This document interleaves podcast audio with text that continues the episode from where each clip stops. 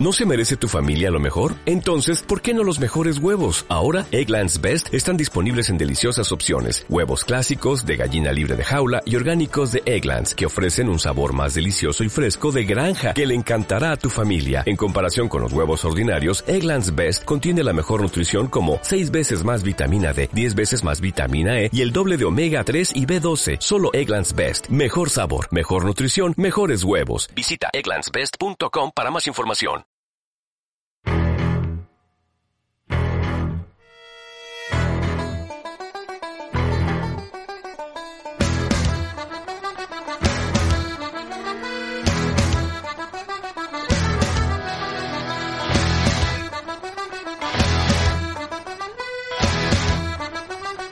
Hola, hola, ¿qué tal? Muy buenas. Bienvenidos un día más al podcast de básquet, entre comillas. Bienvenidos en un triste día, en un día, bueno, un día de funeral.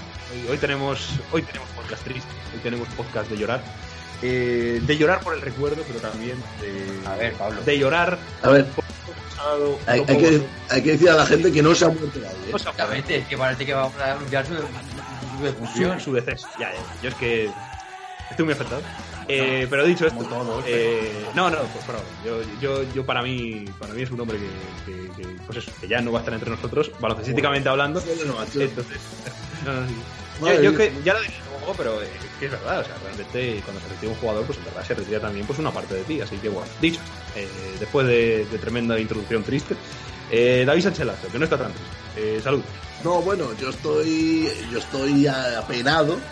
no tienes sentimiento. Pero yo creo que, bueno, como la noticia se veía venir desde la semana pasada, pues algo que nos pudimos hacer a la idea era algo que además, pues yo tenía bastante interiorizado que Pau Gasol antes del COVID, esto estamos hablando de hace bastantes años, iba a retirar los Juegos Olímpicos de Tokio. Al final ha sido así, yo pensaba que iba a ser en 2020, pues al final por, por motivos de salud y pandémicos ha sido en 2021. Incluso yo creo que sí mejor, porque a lo mejor los de 2020 no los hubiese podido jugar y hubiésemos tenido un final más, más triste. Así que eso, yo creo que dentro de lo malo ha sido una retirada bastante digna. Y bueno, hemos podido disfrutar a Pau Gasol en los últimos tres o cuatro meses, en los que, por lo menos con el Barça, con la selección nos han dado menos alegrías, pero con el Barça yo creo que, que a pesar de su edad, eh, pues jugó un rol bastante importante en ese final de, de temporada. Así que bueno, es un día triste, pero también un día para recordar eh, a una leyenda del baloncesto en general y que dentro de poco pues veremos su camiseta colgada no ahí en el Staples Center con los más grandes de, de la historia. El que probablemente tendrá también pronto su camiseta colgada en el Staples Center, probablemente porque la cuelgue él de, de la barandilla, es Mario Cuervo. ¿Qué tal, Mario? ¿Cómo estás? Muy buena, muy buena. Ya tocará el día de ir allí a colgar la camiseta en, en el Staples Center. La camiseta Bueno, sí, como habéis comentado, es un día triste porque se, bueno, se ha despedido Pau Gasol de baloncesto, pero se ha despedido de baloncesto. No ha dado un- nada más, es decir, No. es un, de- un deportista que se, se retira, pero no ha dado más que un paso al lado, simplemente va a dedicarse a otras funciones, también por, eh, por el bien del deporte y sobre todo también por el bien de la educación. Y yo creo que es un- una noticia que prácticamente todos esperábamos. De hecho, se esperaba que tras los Juegos Olímpicos fuera mucho más rápido el proceso, Mm. que hubiera decidido, tras acabar los Juegos, dar eh, el punto final a su carrera en ese momento.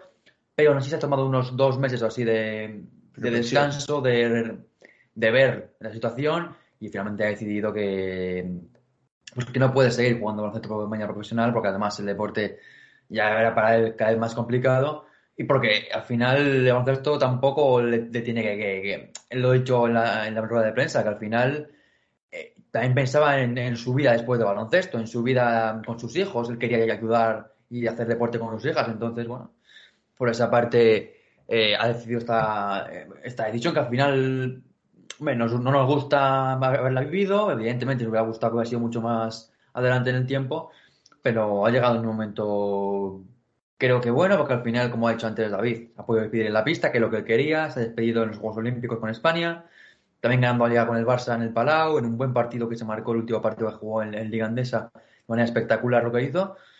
Y al final, pues se va como, como una leyenda. Es verdad que hubiera querido despedirse con una medalla de los Juegos Olímpicos o una actuación mejor, pero al final se va en la pista, que es lo que quería, no lesionado por, por, la, por la lesión del en el pie.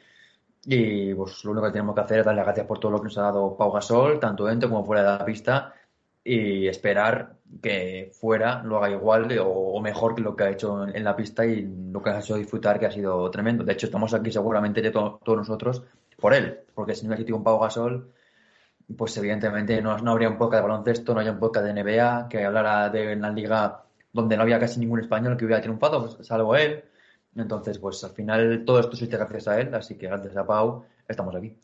Muy bien, Mario. Es más o menos lo que quería decir yo después, o sea, pero es verdad, o sea, y realmente, pues, eh, pues es, es- es completamente cierto lo que dices. Eh, por decir una cosa que va fuera de lo de Pau Gasol, eh, os prometimos dar novedades, si existían, eh, de Baldwin en este podcast. Eh, ¿No existen? Bueno, Existe eh, existe porque un- nos columpiamos. Pero- sí, la pero- información no era del todo cierta. existe un tuit Sí que viajó a Estados Unidos y, ha habido, bueno, su más y sus menos, pero se va, se va a quedar en Vitoria. Está salvo. Va a volver a Vitoria cuando pueda, después de que ha- haya nacido su hija en Estados Unidos. Y cuando vuelva, pues lo contaremos aquí, pero vamos, la gente va a coña que se tranquilice. Un saludo a Radio Marca No, Victoria. no, Gracias eh. por engañarnos. eh, os queremos. Bueno, tres cosas. Lo primero, un saludo a Radio Marca Vitoria. Eh, Sí. Ya pediremos colaboraciones. Eh, otro, eh, de nada a los vasconistas. Sí, sí, por, bueno. por- por- A los que querían que se quedara algo, por que no por- activar el contragafe. Y eh, uno, o bueno, por último, eh, que existe un tuit de Vasconia pues, felicitando a Baldwin por el nacimiento de su hija. Eh, así que, pues eso. con una camiseta con el Sí, nombre número de cinco. Baldwin quinta. Sí, sí, así que eso, que, que, que parece que pues las aguas han vuelto a su cauce normal. Eso esperemos. Eso esperemos. eh, pero eso, un saludo muy afectuoso a Radio Marca Victoria. Eh, gracias por, por, por, bueno, pues por, por estas informaciones tan contrastadas que, que nosotros, pues claro, evidentemente podemos tener una confianza de que es un, que mañana de que es un medio. Ah, mañana, mañana, evidentemente, seguramente Por- se anuncie por supuesto. verdad y, y tenemos que cortar esta parte. Vamos con Pau. Vamos con ¿Qué es lo que sabe? Exacto. Eh, ¿Qué es lo que sabemos? ¿Tú qué dices? Bueno, exactamente. Mañana Pau Gasol ficha por el Zalgiris. Exactamente. Informando, informaros de, de esto, que era lo, lo fundamental que quería decir yo antes de empezar el, el tremendo podcast. Eh, por lo demás, Don David Sánchez Lasso, que me dijiste que querías comentar cosas de la rueda de prensa. Así que, bueno, primero, Sí. bueno, por decir un poco a la gente cómo va a ir el podcast, vamos primero a comentar un poquito la rueda de prensa de ayer, que, bueno, es un poco lo que queremos decir cada uno y las cosas que más nos llamaron la atención. Pero también eh, luego queríamos hacer, pues, un poco una- un repaso por la trayectoria de Pau Gasol. No solo a nivel baloncestístico, que mucha gente ya lo sabrá y que, bueno, que hay mil podcasts diciendo, pues mira, ganó 30 anillos. Pues ya lo sabemos. Pero dos, en este caso. Pero queríamos hacer un repaso más personal, más introspectivo, más eh, queriendo decir lo que ha significado Pau, su imagen, su icono, más que igual el jugador de baloncesto. Así que eso es un poco lo que queremos eh, transmitiros con este podcast eh, y un poco pues honrar todo el legado que, que deja. Pero bueno, primero vamos con la rueda de prensa. Si quieres, David, empezar tú y luego ya que vaya Mario y luego ya voy yo. Dale. Sí, bueno, la rueda de prensa al final, el acto protocolario, a mí me gustó bastante ¿no? la perspectiva que se le dio, me pareció algo bastante más informal de lo que parecía ser, ¿no? Con Pau Gasol solo hablando, demostrando pues que además de un jugador es un gran comunicador y un gran líder dentro y fuera de la pista. Y a mí me pareció la manera perfecta de demostrar realmente lo que es Pau Gasol más allá de- del mundo de dentro de, de las pistas, más allá de su juego. Creo que demostró por qué todo el mundo le tiene el respeto que le tiene eh, y, y demostró ser eso, ser un líder y ser un comunicador nato. Me gustó mucho el toque que le dio, me gustó mucho cómo expresó todo y creo que estuvo todo a su debido momento, no le dio muchas vueltas a lo de la retirada. Eh, tuvo palabras de agradecimiento, que es lo que iba yo, me gustó mucho eh, pues todo ese repaso a su carrera desde, desde los primeros clubes, recordando a los entrenadores que le habían enseñado pues, los conceptos básicos de la triple amenaza, un entrenador que le había puesto a jugar de base, y me pareció muy, muy emotivo y muy de muy buen competidor y de muy buena persona por parte de él, acordarse incluso de esos primeros entrenadores que tuvo en épocas tempranas que le ayudaron pues con los conceptos básicos de, del baloncesto. También me gustó pues la mención a Juan Carlos Navarro más allá de los jugadores en lo personal, eh, diciendo pues que le había enseñado el, ¿no? lo que significaba la amistad, que me parece pues una parte muy emotiva, y al final pues también quedarse con las palabras de Kobe Bryant, ¿no? Se emocionó más Pau hablando de Kobe que, que hablando de su retirada en sí, creo que eso habla mucho de, de la persona que, que es Pau Gasol, también pues habló un poco de proyectos futuros, eh, pues sobre todo con la Gasol Foundation en temas de ayuda a la infancia, que sabemos que es algo que tanto él como su hermano pues tienen, tienen ahí muy comprometido, Y yo creo que dentro de poco, aparte de estos proyectos, pues lo veremos en algo más institucional. No me sorprendería verlo o en la directiva del Barça, o verlo en algo tipo más el Comité Olímpico Internacional, o algo. De, momento va a estar en, en, el Comité Olímpico Internacional. Y la predisposición que mostró ayer me gustó mucho porque, primero, no se vio a sí mismo como un experto. No, Mm. no vino a decir que yo sé mucho de esto, que realmente él sabía lo que era había tratado con el Comité Olímpico Internacional porque había sido un atleta, pero él lo toma como un reto nuevo. Al final, él lo que dice es que va a hablar con los atletas, va a aprender mucho, va a intentar ver muchas sensibilidades y va a intentar trabajar por el mejor, el de- por el máximo del deporte. Mm. Y me parece una actitud muy humilde por parte de él, porque al final todos podemos pensar que Pau Gasol lo va a hacer muy bien, pero él mismo eh, sabe que es algo donde tiene que aprender, que no sabe todavía cómo tiene que hacerlo y se lo toma como un aprendizaje y me parece un, un acto muy valiente por su parte y que necesario porque creo que al final deportistas como él, que a- más allá de lo que han ascendido como deportistas, también mucho más fuera, por eso Mm. como comentado antes de Das David o de la Fundación Gasol, eh, todo lo que ha significado Pau Gasol también con esa con ese equipo de baloncesto que tiene en Estados Mm. Unidos y, y todo lo, lo- lo que ha generado entre su carrera, que, que ha sido bueno, tremendo. Creo que es sinceramente el jugador más respetado a nivel internacional eh, que no es estadounidense. Y al final todo esto pues habla de la grandeza de una persona que sí que no va a dejar el baloncesto nunca de lado, no va a seguir jugando de manera profesional, pero va a seguir trabajando por el de baloncesto y por vivir del deporte. Y como comentó, sobre proyectos de, de ayuda a la, a la infancia para evitar la, la obesidad, eh, también ayudas para llevar a- al deporte a ciertos más recónditos del mundo, con, o como esa colaboración que hace con UNICEF. Mm. Al final es un, un deportista que va mucho más allá de, de- de la cancha, del del baloncesto, y es un, un emblema al final del deporte. Es una pena no volver a verle jugar al baloncesto, no volverle a ver ningún partido, pero Pau Gasol siempre va a estar ahí eh, ayudando al deporte y, y realmente solo tenemos que estar agradecidos por, por ello, porque al Mm. final tener a alguien como Pau Gasol eh, como representante de los atletas en el Comité Olímpico Internacional es una confianza ciega en él. Ujú. Sí, o sea, yo, yo, lo, yo lo que decís un poco, y ayer lo hablábamos además con Mario, que yo ayer estaba muy triste y Mario me dijo eso, que no se había muerto, Claro. que ahora iba a hacer más cosas. Yo estoy de acuerdo con ello y, y sobre todo, no de acuerdo en general, o sea, de- eso es evidente, ¿no? Que ahora pues abre una nueva puerta en su vida. Pero sobre todo estoy de acuerdo por lo que, porque todo lo que estáis diciendo, ¿no? Yo creo que viene un poco a la primera faceta en la, en la personalidad de Pau, que yo creo que estamos todos de acuerdo, que es Pau la institución. O sea, Sí. evidentemente es un, es un jugador de baloncesto tremendo, un gran deportista, pero yo creo que en España, el, no- cuando tú pronuncias el nombre Gasol, tiene muchísimas más connotaciones que incluso gente que no le gusta el baloncesto Sí. puede asociar perfectamente la palabra gasol a trabajo, a esfuerzo, a humildad, a, Mm. a- a talento también, ¿por qué no? A Sacrificio. sacrificio. Y yo creo que son todas esas cosas que yo creo que se vieron ayer en la rueda de prensa, ¿no? Que no se estaba retirando un jugador de baloncesto, sino también algo que alguien que va más allá, ¿no? Mm. Lo que dices tú, Mario, yo ahí estoy muy de acuerdo contigo y también lo ha dicho David, o sea, el tema de los proyectos, de todo lo que quiere significar, yo creo que es evidente que es una parte de él que se va a quedar ahí para siempre y que lo vamos a seguir viendo en muchos sitios. Claro. Y, y yo creo que es algo que es muy. También en su hermano, ¿eh? que yo creo que cuando se retire Sí. eh, vendrá un poco bueno, igual. Es verdad que no es lo mismo. ya lo tiene ya en Sí. su club, en el En Girona. Girona, donde probablemente pueda continuar su carrera, pero bueno, sí, y que, y que sobre todo. ligado. Yo, yo más sobre que todo- veo algo tipo lo que hizo Ryan Giggs en su día con el Manchester. O sea, quedarse ahí un poco ahí de jugador va a una institución. Sí, también, a ver, también hay que tener en cuenta ¿no? que, que- que este buen hombre, Mark, eh, también está en muchas acciones solidarias y todo, pero ya digo, sobre todo Pau, yo creo que sí que tiene ese, ese, ese halo, ¿no? De respetabilidad, de que, pues eso, al final en España es un nombre que trasciende todo. Eh, y al final yo creo que eso es lo que ayer se vio, ¿no? De que no se está eh, retirando un deportista normal, eh, de que está re- se estaba retirando una parte de España en el sentido, a ver, no de país, evidentemente, pero Es sí que la de. despedida fue No, es verdad. en un teatro. Claro, ¿no? en el teatro del liceo, que no es en es un- muy. sí, sí, sí. No es en el y- Palau, en Y una toda de la plana mayor de. Claro, al final que es mucho más. Estaba ahí gente del baloncesto, del nuevo baloncesto, de- del deporte, de muchas sensibilidades. Claro. Al final, es que Pau englobaba muchísimas cosas. Sí, es, es justo lo que iba a decir. O sea, es el teatro del Liceu, que es, bueno, el teatro principal de, Barcelona y un lugar icónico de-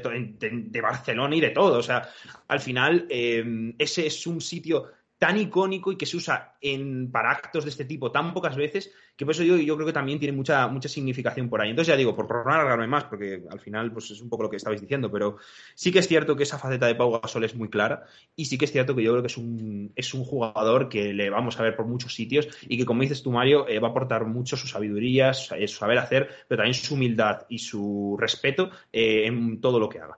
Eh, dicho esto, si no queréis comentar nada más de la rueda de prensa, también me parece muy bonito a mí lo de los entrenadores, por cierto, David, que mm. creo que dice mucho de él, ¿no? Porque al final muchos jugadores eh, se van a los grandes nombres, eh, a dar gracias a bien tanta familia y tal, pero además me hizo mucha ilusión. la parte de Kobe también. Sí, la, de Kobe sí, pero la de Kobe, o sea, más, más que nada me la esperaba, ¿no? Pero en el caso de. Pero hablar porque podía haber hablado de buenos, muchos compañeros que tienen hablado de mi carrera, podía haber hablado de Navarro, de, Kobe Bryant, de, su hermano y muchos otros, y a Kobe Bryant le dedicó como un espacio especial. Sí, bueno, pero que al final hacía su hermano, ¿sabes? Que, sí, es el hermano de la vida, pero Sí, sí, sí, pero yo, yo sobre todo el tema de, de, lo de los entrenadores me sorprendió porque, sobre todo eso, ponerles nombre y apellidos, que yo creo que es algo que es siempre las despidas se en falta, que le pongan ejemplos, que cuente anécdotas, yo creo que hay, y sí que hace Claro, exactamente, de agrade, sí que es un agradecimiento como mucho más puro y yo creo que, es, que pega mucho para lo que es Pau. Dicho esto, eh, vamos a ir ahora, si no me equivoco, a las fases de la carrera de Pau Gasol. Vamos, cada uno tenemos una parte. Yo voy a hablar del principio y de los inicios en, bueno, tanto el baloncesto, bueno, en el Barça y en la,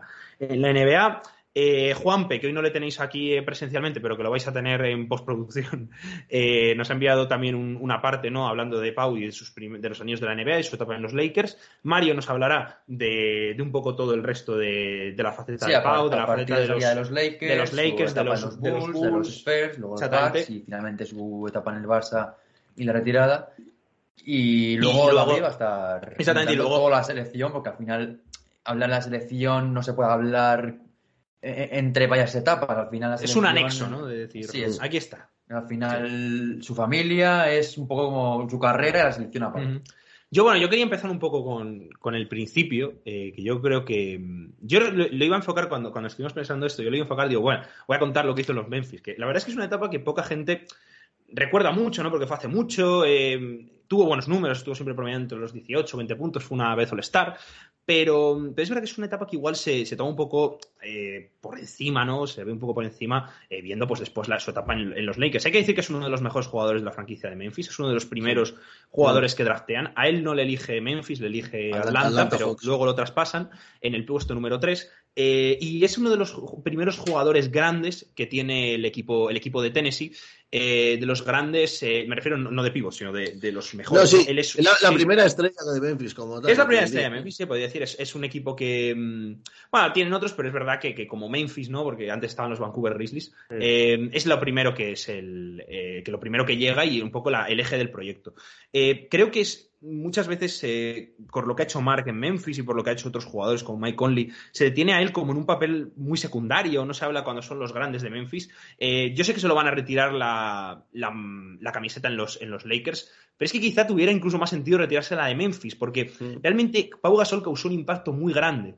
Era un jugador europeo en una época donde ya lo voy a decir después, pero que no había tanto europeo en la NBA y sobre todo no había tanto europeo que se creía que se podía ser una estrella y que tenía... No, y los primeros prácticamente. Sí, de hecho, de hecho fue, eh, si no me equivoco, eh, en ese tiempo fue el jugador más alto extranjero en ser elegido en el draft. Eh, por lo menos europeo, ¿vale? Porque, pues, bueno, Olajuwon y esta gente lo podemos tomar como medio estadounidense. Pero bueno, en teoría sería el jugador europeo más, más elegido más alto en el draft. Y, claro, al final eh, sí que me acuerdo, ¿no? Y leyendo un poco artículos de esos, de esos tiempos que además han salido, ¿no? De que Aito ¿no? decía que no tenía que ir a la NBA, sí que es verdad que se decía que él tenía una previsión más baja de ser del draft, pero eh, finalmente, eh, pues sí que como le dije tan alto, al final va, ¿no? Y ya digo, tras en contra de pues un poco de las convenciones que tenía Aito, que ya sabemos que pese a ser un jugador que apuesta mucho por los jóvenes y le gusta, sí que es verdad que era un poco reticente para, ir a la NBA tan pronto. Pero sin embargo, le sale muy bien. Sí, David, perdón.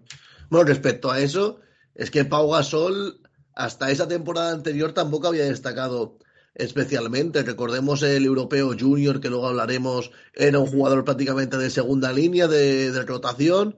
Entra en el Barça y pega el boom esa temporada de la Copa del Rey, donde consigue ser el MVP y él se, apunta al draft de la NBA con, el objetivo, sí, con el objetivo pues de que le drafteas alguna franquicia pero en una posición eh, baja del draft, incluso puede quedarse en, Europa para poder desarrollarse. Y lo que al final propicia eh, toda su carrera en NBA es que, y, sobre todo yo creo que la adelanta, es pues que queda elegido en la posición número 3 eh, contra todas las expectativas posibles y tiene que tomar una decisión que él mismo dijo que era precipitada porque no estaba dentro de sus planes y al final él y toda su familia marchan a, a vivir a Memphis de una manera bastante no precipitada, pero sí sorprendente que ellos mismos no, no se esperaban. Y de hecho, bueno, cuando Pau Gasol llega a la NBA, tiene un físico para jugar la posición que juega muy, muy inferior al resto y que ha ido desarrollando y yo creo que es uno de los mayores éxitos de pues, la carrera de Pau, ese desarrollo del juego físico.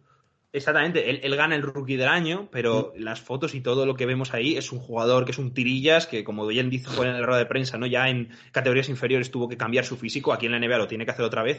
Pero vamos, que es un jugador que eh, pues parece un adolescente, prácticamente, porque lo era, ¿no? Pero que al final. Fue con 18 años. Exactamente, fue con 18 años, pero que, al final que no, no tenía cuerpo de jugador de baloncesto, tenía esos brazos. Yo siempre me acuerdo de esos brazos que, parece que son, vamos, de, de, chaval, de que todavía no está formado ni nada físicamente. Y justamente, eh, una de las cosas a mí que más me gustan de la etapa de Memphis es cuando hace el cambio físico, pero no solo el cambio físico, sino también el cambio de, cara y el cambio eh, de, estética. Pelos largos, que eso siempre se ha dicho, él, yo lo he salido en una entrevista ya hace mucho tiempo, ¿no? que eso fue una decisión prácticamente ya de, de cambio para cambio de jugador para el mm. respeto de los, de los otros jugadores, ¿no? Eh, que parecía que tenían la imagen de, de un europeo, estos blancos, mm. eh, muy blandos, blando, que, que no sabía hacer nada más que ser muy técnico, que no tenía rabia, que no tenía, eh, mm. pues no le echaba narices, ¿no? Que era un jugador frío.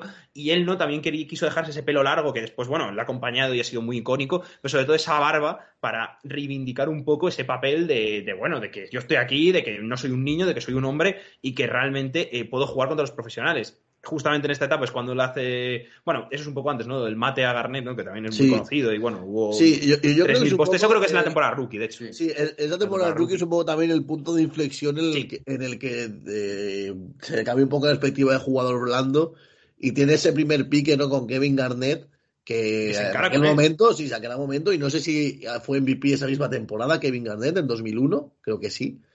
Y, Puede ser. Y bueno, es como el primer momento icónico de un jugador español en la NBA. Exactamente, porque es justamente lo que iba a hablar ahora.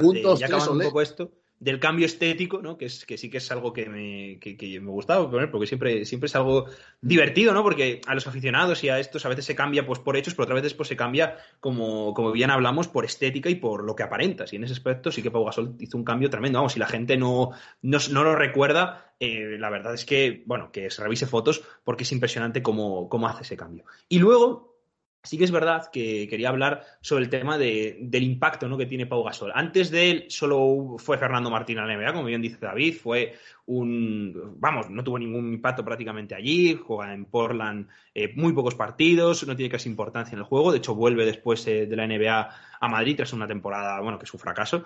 Eh, es un fracaso a nivel evidentemente de deportivo, pero bueno, abre esa puerta, ¿no? Que siempre se dice a los jugadores a la NBA. Pero realmente Pau Gasol es, un, es una liga completamente distinta. Él tira las puertas de la liga por, eh, por asalto. No es que vaya a ser un secundario, va a ser una estrella principal y al final es, es, difícil en esa época, porque nos ponemos ahora y dice, Buah, viene tal jugador y pues tiene su importancia, ¿no? El mismo, por ejemplo, yo me acordaba cuando vino Campazo, ¿no? Que en una estrella en Europa, pero que casi todos decíamos, seguro que funciona, seguro que le dan oportunidades, que puede jugar mucho y tal. Y bueno, vimos que incluso fue eh, base titular en los playoffs.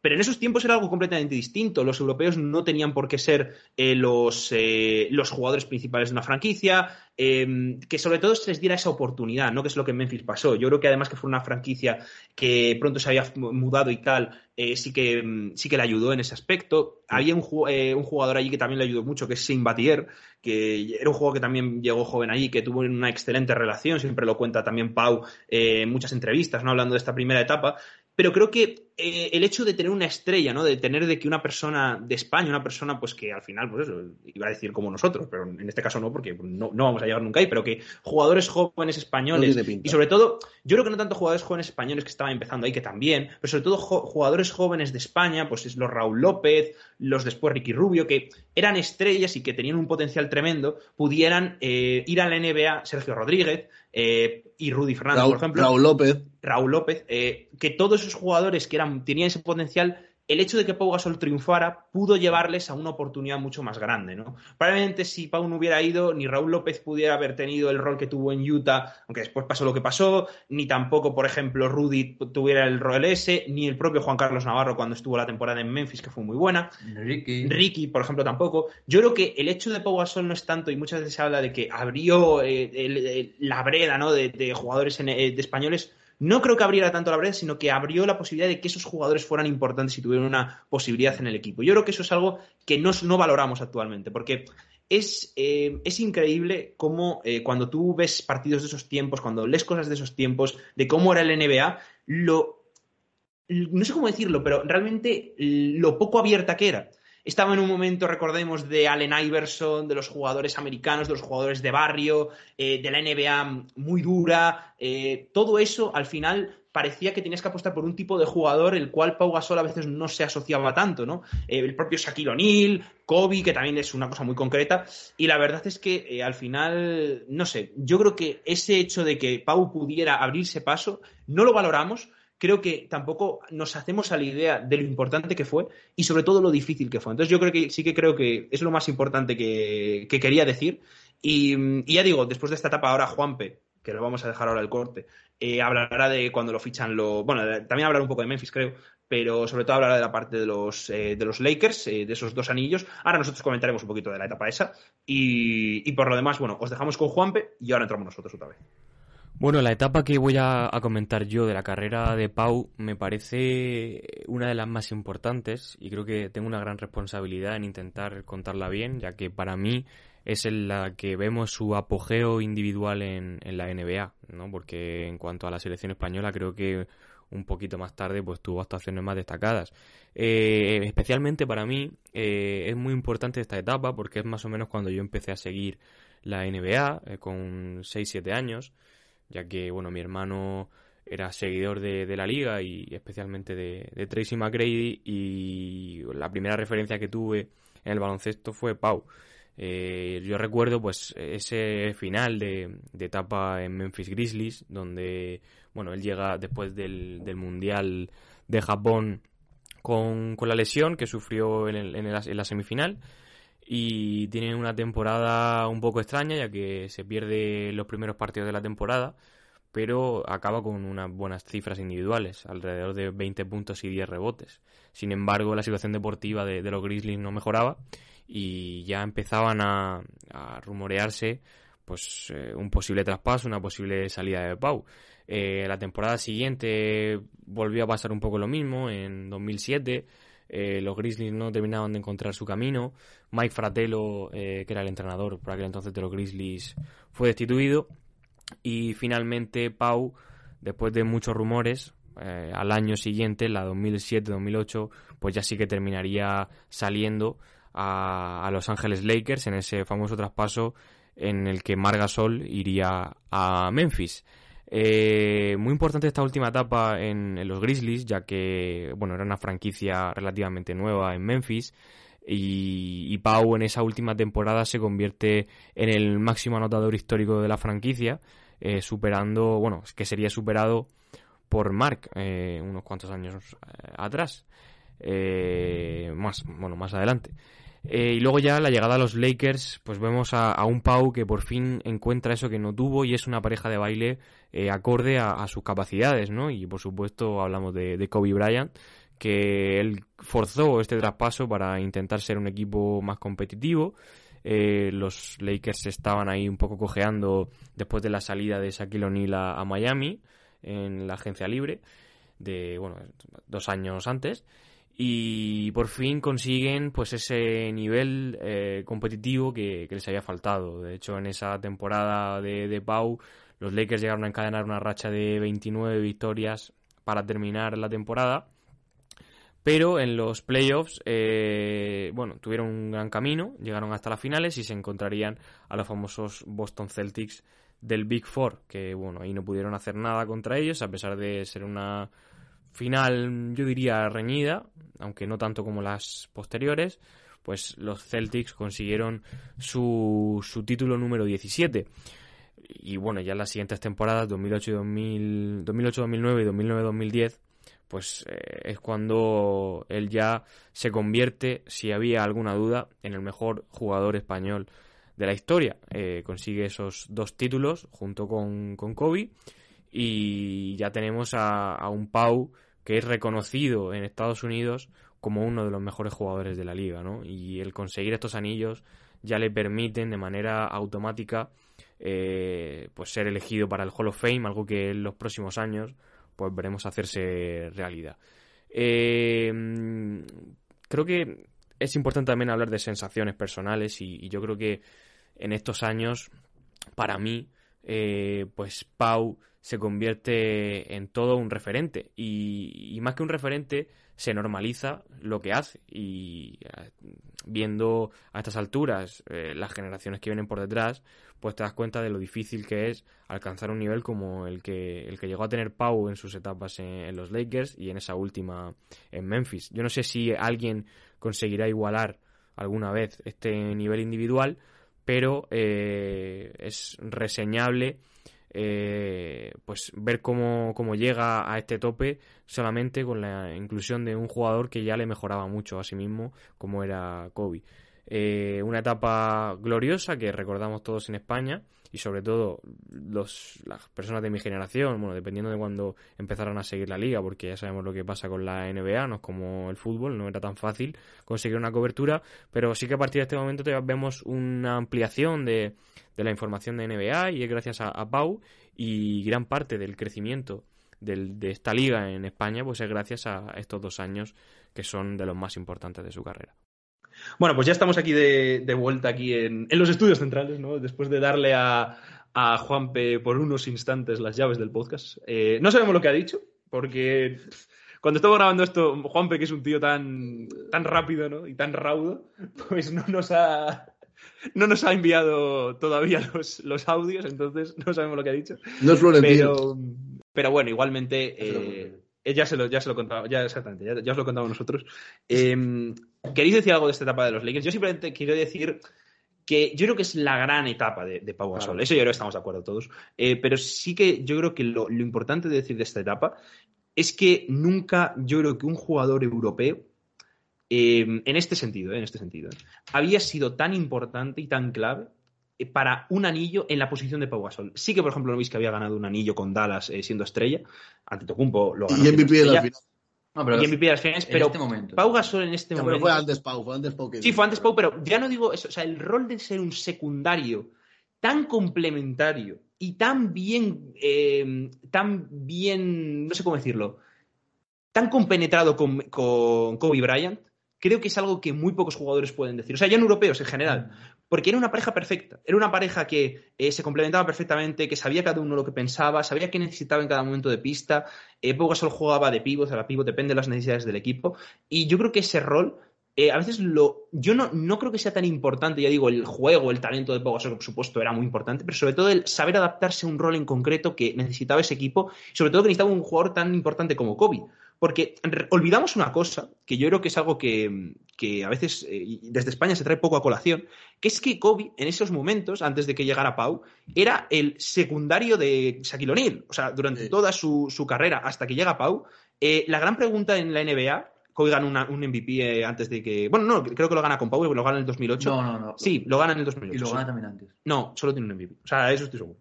Creo que lo gana más en 2008 porque es cuando pierden la primera final contra los, los Lakers y los Celtics y esa mitad de temporada cuando llega Pau. Y. Mm, me refiero al año que fue máximo anotador. ah, vale, vale, sí, sí, sí, más anotador sí que había sido antes. Sí, sí, pero me refiero, siempre estaba la pregunta de, oye, ¿puede ganar Kobe Bryant sin Shaquille O'Neal? Pues justamente con Pau Gasol, después de ese fichaje que ya habló Juanpe, eh, creo que es un, o sea, es el momento donde a Kobe Bryant se le etiqueta como Kobe Bryant y se le quita un poco el San Benito de ganar o no sin Shaquille O'Neal. Y eso al final, el que consigue eso, el que consigue adaptarse a Kobe para que ese equipo sea ganador, es Pau Gasol. Y a eso es muy importante, yo creo, y es algo que quizá no, no tenemos tanto en cuenta en España. No sé si queréis comentar algo más de esta etapa. Eh, bueno, que prácticamente lo dijo el propio Kobe, ¿no? Que sin Pau Gasol, pues no se hubiesen podido ganar esos dos anillos Por supuesto. consecutivos. Así que poco más, muy importante para la franquicia angelina. De hecho, por algo le van a retirar el número y junto a los más grandes jugadores de su historia. Y poco más que decir. Probablemente la mejor etapa de Pau Gasol en la NBA. pero que quizá en España no fue la más mediática. En el sentido de que yo creo que la liga hasta ese momento tampoco era tan seguida por parte del público español. Y para mí el momento más importante quizás de la carrera de Pau Gasol, si nos atendemos a cobertura mediática en España, es la etapa de los Bulls en la que consigue tantos All-Stars y, y, hablamos del salto, ¿no? Del famoso salto en, el, en el estadio de los Brooklyn Nets con su hermano en ese All-Star.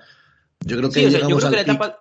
Sí, yo creo que la etapa que sirve es precisamente ¿no? para enganchar a mucha gente, porque al final está en un equipo, y eso sí que no sé si lo habrá dicho Juanpe, en un equipo muy importante, de los dos más importantes de la NBA, eh, muy mediático, en Los Ángeles, y que eso yo creo que sí que engancha a mucha gente. No es lo mismo jugar en Memphis, que con todo el respeto a Memphis y a todos los fans de Memphis, es una ciudad, bueno, pues perdida en el medio de Estados Unidos, eh, que jugar en Los Ángeles. Entonces yo creo que eso sí que a mucha gente la trajo, pero estoy de acuerdo con Lasso de que al final es verdad que toda la gente que trajo ahí, sí quizá el gran boom después y el gran seguimiento vino eh, en esa etapa un poquito posterior, aunque evidentemente, pues eso, Pau Gasol los Lakers, yo creo que es el...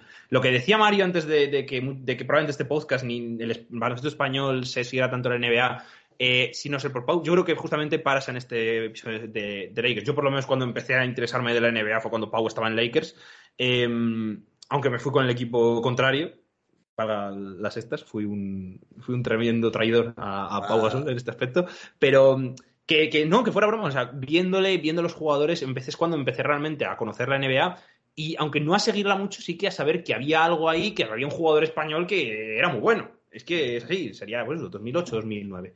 Eh, vamos a la etapa de inmediatamente posterior, que es cuando él sale de Lakers a los Bulls, al que parecía que era su último gran, su último gran, contrato, que después, bueno, eh, duró mucho tiempo y fue muy exitoso. Sí, realmente esta etapa de pauta, los dos anillos, pues luego, es verdad que el recuerdo de los Lakers se un poquito porque el, el final de su etapa de los Lakers no es a la altura de lo que él mereció. Yo creo que en los últimos años donde el equipo le quería traspasar siempre, quería conseguir a Chris Paul, eh, le metieron muchos traspasos, luego no acaban, luego se acababa quedando en la franquicia, pero evidentemente sabía que no contaban con él. Sobre todo los años de Anthony. Fueron años complicados, fueron años donde Pau veía su puesto peligrar, donde Kobe tuvo mucho, mucho que ver para que Pau consiguiera ayudar al equipo en lo que él podía, pero evidentemente no estaba al mismo nivel de confianza que estaba los años anteriores. Pero bueno, tras estas etapas de los Lakers, pues les llega una etapa en los, Chicago Bulls, en la temporada 14-15, una temporada donde también llega Mirotis desde, desde el Real Madrid a la NBA, donde Pau Gasol hace probablemente su mejor campaña a nivel individual, sin contar con sin contar títulos, ni anillos, ni nada. Es decir, una temporada él solo a nivel individual, yo creo que es su mejor temporada. Y es, verdad que terminó la temporada ya con más de 30 años, que llegaba a tres años en los Lakers, donde había hecho muy buen trabajo, pero podía llegar quizá un poquito quemado, con menos motivación, pero todo lo contrario, aquí en estos Chicago Bulls, donde justo también acaba de llegar eh, el draft Jimmy Balder, en estos Chicago Bulls eh, Pau Gasol encuentra, yo creo que su mejor baloncesto a nivel individual y hace temporadas muy buenas, los dos de All-Star, los dos años que estuvo en Chicago Bulls, que era una franquicia que desde la etapa de Michael Jordan, pues no había metido, no había sido capaz de ganar ningún anillo ni por, pelea por ninguno, tampoco hizo una temporada con Pau, pero sí que pues llenó un poquito ese vacío de una franquicia que no se metía en playoff y bueno, este año sí que se metió en playoff. Y Pau Gasol hizo muy buen trabajo, tanto a nivel individual, en defensa también en ataque, porque al final Pau Gasol la temporada 18,5 puntos por partido, con unos números también muy buenos en, tapones. Recuerdo un, partido de esta temporada que hizo 10 tapones, si no me equivoco. Esta temporada de Pau Gasol en Chicago, la verdad es que fueron muy buenas a nivel individual, y verdad que a colectivo, pues a él le hubiera gustado pelear por algo más pero realmente en estos años Pau Gasol parecía que podía haber perdido el hambre por, por, lo que ganó los Lakers, por todo lo que había conseguido, y realmente no era así. Realmente Pau Gasol siguió peleando por, por ganar, no lo consiguió, pero siguió haciendo muy buen papel eh, en estos Chicago Bulls.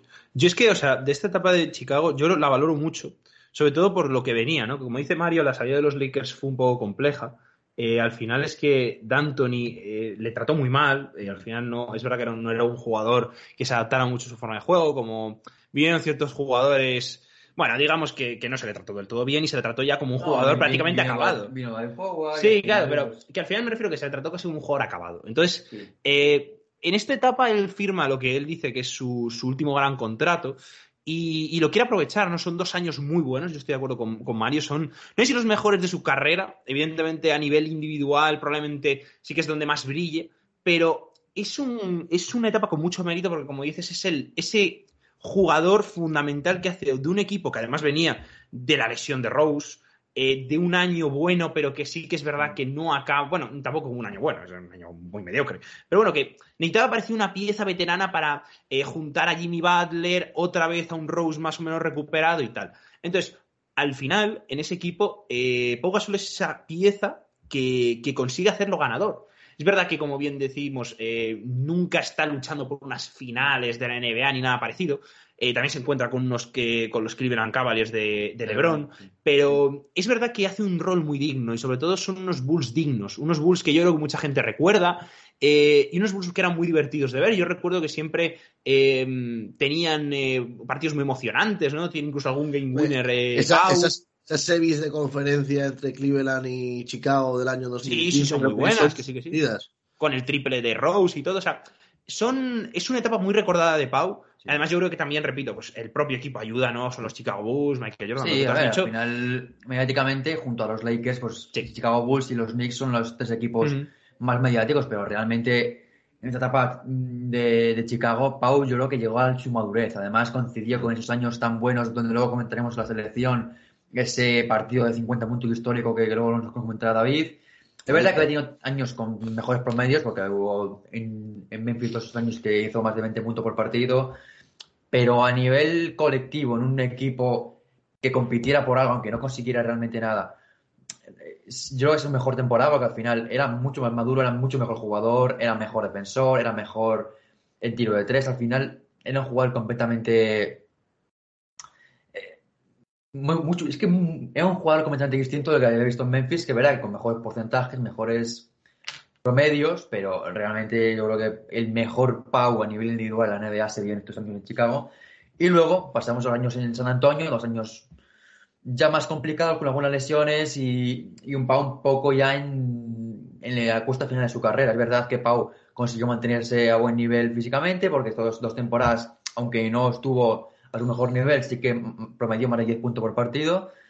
Y jugó en los Chicago Bulls, que le pasó igual que los eh, que los Antonio Spurs, que le pasó lo mismo que en Chicago Bulls, que al final eran equipos muy buenos, que peleaban mucho, pero que se toparon con los Warriors de Stephen Curry. Y además también en esa temporada Clay Thompson, la siguiente estaba Kevin Durant. Al final fueron años convulsos, complicados para pelear contra este equipazo. Y los Chicago Bulls cayeron lo máximo que podía llegar, que en ese momento eran las finales de conferencia. Y, y realmente estos Chicago Bulls hicieron un trabajo muy bueno. Creo que tanto Popovich como, como Tony, eh, Parker, eh, Tim Duncan, Manu Ginobili hicieron un ecosistema donde Pau se pudo sentir muy cómodo.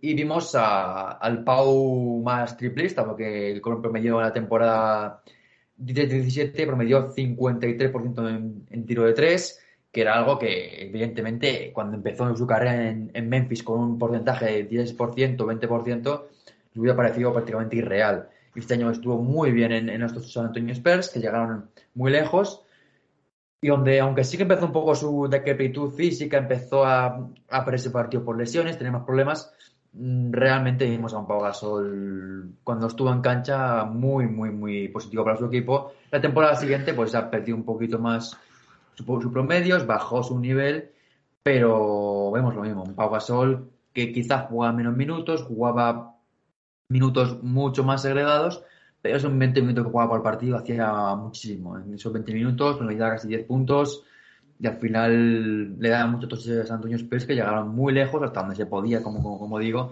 porque al final en esa, esa conferencia oeste estaban los, los Warriors, que en ese año pues, fueron imbatibles. Yo es que esta etapa de San Antonio a mí me da mucha rabia porque es un club que yo creo que Pau llegó un poco tarde.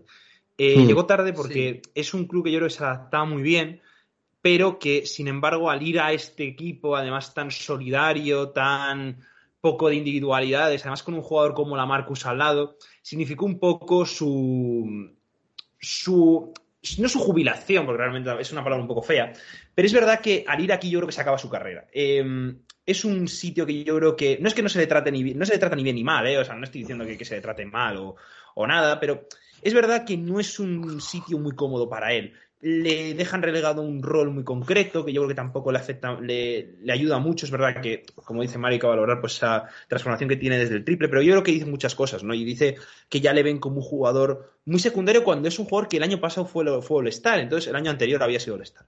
Entonces, yo creo que San Antonio, él va pues con la ilusión de volver a competir con otro anillo, pero que él sabe que es quizá un contrato que es una doble, un doble filo, ¿no? Un doble filo que es, por una parte sí que puedo luchar por ahí, pero por otra parte, mi etapa como jugador ya está casi concluida. Es verdad que tiene 36 años. Sí, pero bueno, al final. Pero a mí, etapa yo no guardo un muy buen recuerdo de la etapa de San Antonio. En la que llega a, un equipo muy europeo, muy baloncesto, como Pau jugaba la selección. Sí, pero desgraciadamente es un sitio donde, pese a eso, no se le tiene un éxito bueno precisamente por eso, porque no yo creo que no se le acaba de encontrar un sitio y no se le acaba de combinar muy bien con el resto de piezas que tenéis, se le da un rol, ya digo, muy secundario. Probablemente lo supiera antes de ir, sí, pero a mí me parece que no, no es una gran decisión para su carrera a priori. Entonces, de hecho, se, va un poco dando la razón conforme va pasando el tiempo y se ve que, bueno, pues que ya pues está pasando cada vez un, rol más secundario y todo. De hecho, bueno, pasa el, el año anterior, si estoy viendo aquí que tú lo tienes por aquí, Mario, pasa a 16 puntos, baja a 12 puntos y el siguiente, al este siguiente a 10. Entonces, jugando además menos partidos y todo. los, los, 18 puntos que, los 16 puntos que en Chicago en su última temporada eran con 36 años. Al final, evidentemente iba a llegar su caída, había alargado lo máximo posible, había hecho temporadas como de 30 años a un nivel espectacular, pero evidentemente en algún momento iba a llegar su, su caída, aunque llegó a los 10 puntos, 12 puntos. No, no, claro, claro, pero que viene, yo creo que viene propiciado por la situación que se encuentra en San Antonio. Pero bueno, yo es más opinión, es que yo lo guardo, ya digo, guardo muy mal recuerdo de este tema. Eh, vamos con el Barça si quieres lo último, que es lo que tenemos más reciente. Bueno, luego, luego después de San Antonio estaba en Milwaukee. una temporada en Milwaukee donde lamentablemente juega muy poquito porque se lesiona en, esa, en, ese pie que prácticamente fue, ha sido su final de carrera. Temporada complicada porque esto en Milwaukee que pintaba muy bien, con eh, Antetokounmpo su primera temporada de MVP. Bueno, realmente era un año que se planteaba como un posible tercer anillo que siempre buscó Pau y que lamentablemente aquí no pudo conseguir y lo peor es que no pudo hacer ni siquiera peleando en la pista. Y luego llega la temporada 19-20 donde ficha por Portland, saliendo la lesión, pensando, como dice en la rueda de prensa, que iba a estar en seis meses preparado para jugar, pero luego se vuelve a romper el pie por otro lado y la, recuperación se alarga, luego llega la pandemia, esos problemas físicos mmm, aunque mejoran realmente, le permiten, pues él lo dice en muchas entrevistas, que, bueno, entrevistas, lo dijo de la rueda de prensa de ayer, que llega un momento en el que los médicos le dicen que cuidadito, que si sigues jugando lo mismo te puedes quedar como mucho para ir en bicicleta o y, no puedes ni siquiera caminar bien. Y ahí llega un momento en el que Pau dice, pues igual eh, no merece la pena intentar llegar a los juegos, porque es verdad que este Pau en el momento de la lesión en Milwaukee Pensaba llegar en seis meses a jugar con Portland, pero no puede hacerlo por esa doble rotura de después. Y parecía que su retirada se iba a hacer en los Juegos Olímpicos de Tokio en 2020, inicialmente antes de la llegada de la pandemia. Luego llega la pandemia, que le permiten llegar a los Juegos Olímpicos como ha hecho este año y, disputarlos, porque si iba a ser en 2020 no hubiera llegado de ninguna manera. Y bueno, pues llega tras una temporada complicada porque empieza sin saber si iba a poder jugar otra temporada más o si iba a jugar algún partido más en su carrera deportiva Finalmente llega el mes de marzo y empieza jugando en abril con el Barça, con el equipo donde se formó, con así que vídeo que fue compañero suyo de la temporada esa que estuvo tan, tan buena.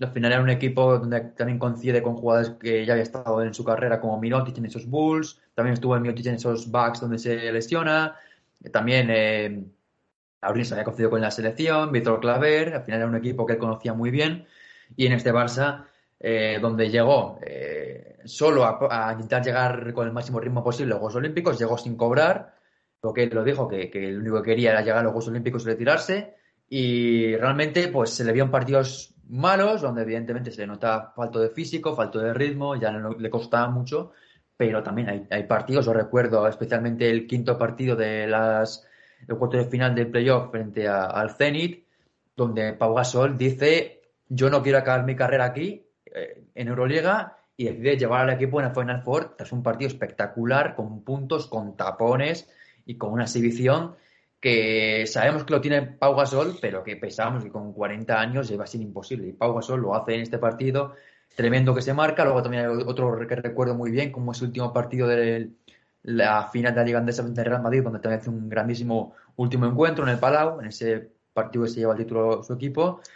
Y es verdad que Pau Gasol pues da poquito a poco pincelar de lo que ha sido su carrera, da partidos muy buenos, es verdad, otros donde se le ve más, más falto. Y lamentablemente pues uno de los objetivos con el que volvía a Europa, que era conseguir esa Euroliga que se lo había resistido en las temporadas que tuvo en el Barça, pues no la pudo conseguir porque se llevó al EFES en esa Final Four en Colonia, pero realmente Pau yo creo que se va muy contento de la etapa con el Barça, lo contó de hecho la rueda de prensa ayer, que fue una etapa muy especial, y donde, bueno, al menos pudo despedirse en la pista, que era lo que él quería, y luego, luego a los Juegos Olímpicos, donde luego comentará David, que, era su último objetivo, su último gran torneo, y donde a pesar de no jugar a, su máximo nivel, pues como comentó, decide, puede despedirse de la pista, que era lo que él quería de la lesión en Milwaukee, la etapa tan dura en Porra, donde firmó y luego no pudo jugar, tuvo que rescindir a mitad de la temporada, fueron años complicados y, bueno, finalmente pues acabó su carrera europea en el Barça, y ah, dando un, nivel que, bueno, muchos hubiéramos deseado que hubiera, que hubiera dado mucho antes. Y realmente sorprendió en algunos partidos el nivel que dio y una pena que no pudiéramos verle con más continuidad. Ahí está. Sí, sí, sí, por supuesto. La verdad es que es admirable el retorno que hizo, ese gran esfuerzo que hizo para, volver a las canchas. Y pasamos por último ¿no? al apéndice, que bueno, que es prácticamente lo más importante, porque es una parte del legado de Paula, la verdad es que muy, muy importante. Exactamente, que es eh, la familia, que es eh, la selección española, que se encarga David, eh, que nos va a contar pues un poco pues qué significa Pau Gasol a nivel FIBA. Probablemente sea uno de los mejores jugadores de historia de baloncesto FIBA Igual el mejor incluso, no americano, ¿no? el mejor. El mejor, sí. Sí, probablemente el mejor. No, no estadounidense. Eh, porque la regularidad, ¿no? Y sobre todo el dominio que ha mostrado ha sido aplastante. David. Sí, vamos a hablar un poco de, lo que ha sido la selección española de baloncesto, ¿no? Para Pau Gasol, comenzando con, porque formó parte de los Juniors de Oro en ese Mundial de Lisboa del año 99, que gana la final a Estados Unidos, en un equipo que, bueno, en el que Pau, como bien decía antes, no era tan importante, era un jugador de, banquillo, incluso de rotación, que tenía su rol ahí que desde, desde, bueno, desde la segunda unidad, donde tenía más importancia gente que después ha tenido carrera ACB, pero quizá menos exitosa, bueno, bastante menos exitosa que la de Pau, como Germán Gabriel, también estaba por el Raúl López, o sea, al final jugadores que son importantes dentro de la historia de nuestro baloncesto. También creo que estaba Juan Carlos Navarro, o sea, al final, pues las bases de los que después serían una selección española que si bien es cierto que después en los Juegos Olímpicos del año 2000 en Atlanta no consiguieron gran cosa. De hecho, pues Pau Gasol no participó en los Juegos Olímpicos por decisión del entrenador, diciendo que aún era demasiado pronto. Y de hecho, pues la primera vez que lo pudimos ver como tal fue pues en esos Juegos Olímpicos de Atenas de 2004, eh, los que España pues yo creo que llegaba con uno de los carteles eh, más interesantes.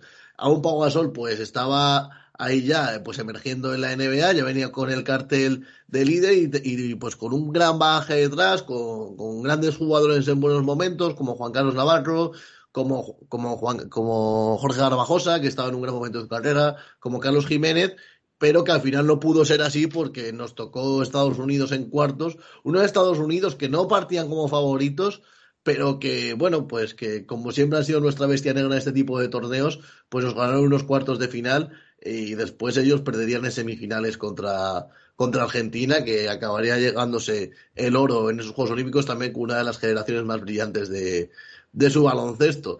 Pasamos y seguimos con las derrotas, en este caso, una yo creo bastante dolorosa en el Eurobásquet del año 2005, donde España volvió a partir como uno de los grandes favoritos, pues de hecho pasó como primera de, de su grupo. Eh, también consiguió avanzar en su partido de cuartos cómodamente contra Croacia. Y en semifinales, pues se topó contra la anfitriona, se topó contra la Alemania de Dirk que a la poste sería subcampeona, y se encontró con ese tiro ganador del, del MVP, ¿no? De, la NBA del señor Dirk que nos mandó a nuestra casa, bueno, nos mandó al tercer y cuarto puesto, en el cual fuimos completamente humillados por la selección francesa. Yo creo que un, un Eurobásquet bastante duro para España. De hecho, los Eurobásquet hasta el 2009 fueron siempre como torneos malditos.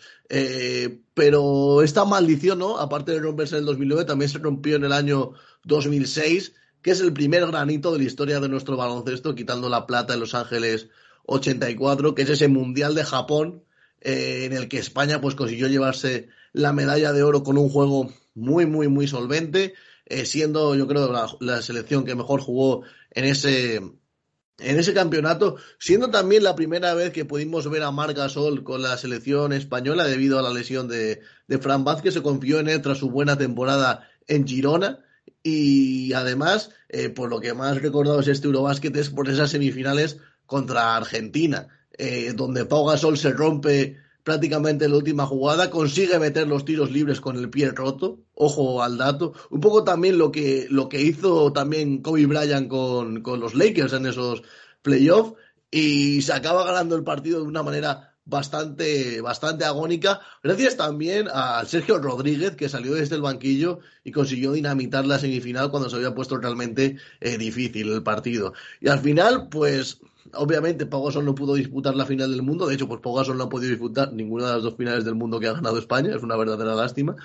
Y nada, al final es un partido sin mucha historia, en lo que yo creo que, que se ganó también un poco por el orgullo de no poder estar con Pau. Eh, se le hizo un gran homenaje al final del partido, ya que había sido el mejor jugador del torneo. Y también yo creo que el homenaje se lo dio su hermano Marc, que suplió su trabajo, hizo su primer gran partido con la selección española eh, cubriendo el trabajo de Pau, defendiendo de manera espectacular a Sofoclis Skorchanitis, al gran pívot griego que daba bastante miedo y así consiguió la selección española sin Pau Gasol eh, pues su primer gran título. Pasamos al Eurobasket de 2007, que este yo le tengo especial cariño porque el Mundial de 2006 lo había seguido ligeramente, pero este fue el primer torneo que yo seguí como tal de, baloncesto.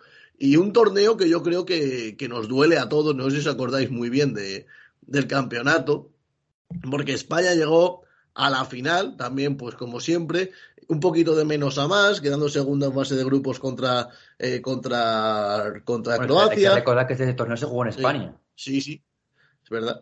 Eh, jugando también sí, la segunda fase, quedando primera de grupo con un juego solvente ganando muy, muy bien a la que había sido nuestra bestia negra en el pasado europeo a Alemania en cuartos por 83 a 55, en un partido en el que no dimos ningún tipo de oportunidad, ganando también eh, en la revancha suya eh, a Grecia por 82 a 77 en la semifinal, y cuando todo parecía que iba rodado para conseguir el primer europeo, pues llegan eh, las dos trágicas jugadas, ¿no? La primera, esa canasta imposible de la selección rusa que da 37 veces en el aro y acaba dentro. Y, y, después eh, una jugada, un tiro parecido de Pau Gasol desde el poste alto a la media vuelta que da tablero, da tres vueltas en el aro y se sale de dentro. Es terrible, es terrible. Sí, y en un partido que además España ya muy bien controlado al descanso y se fue con ventaja de más de 10 puntos, si no recuerdo mal. Y la verdad es que fue una noche de esas que quizá al final permiten que hayamos visto lo que luego hemos visto, porque al final si ganas tantos torneos tan fáciles, o fácil, me refiero.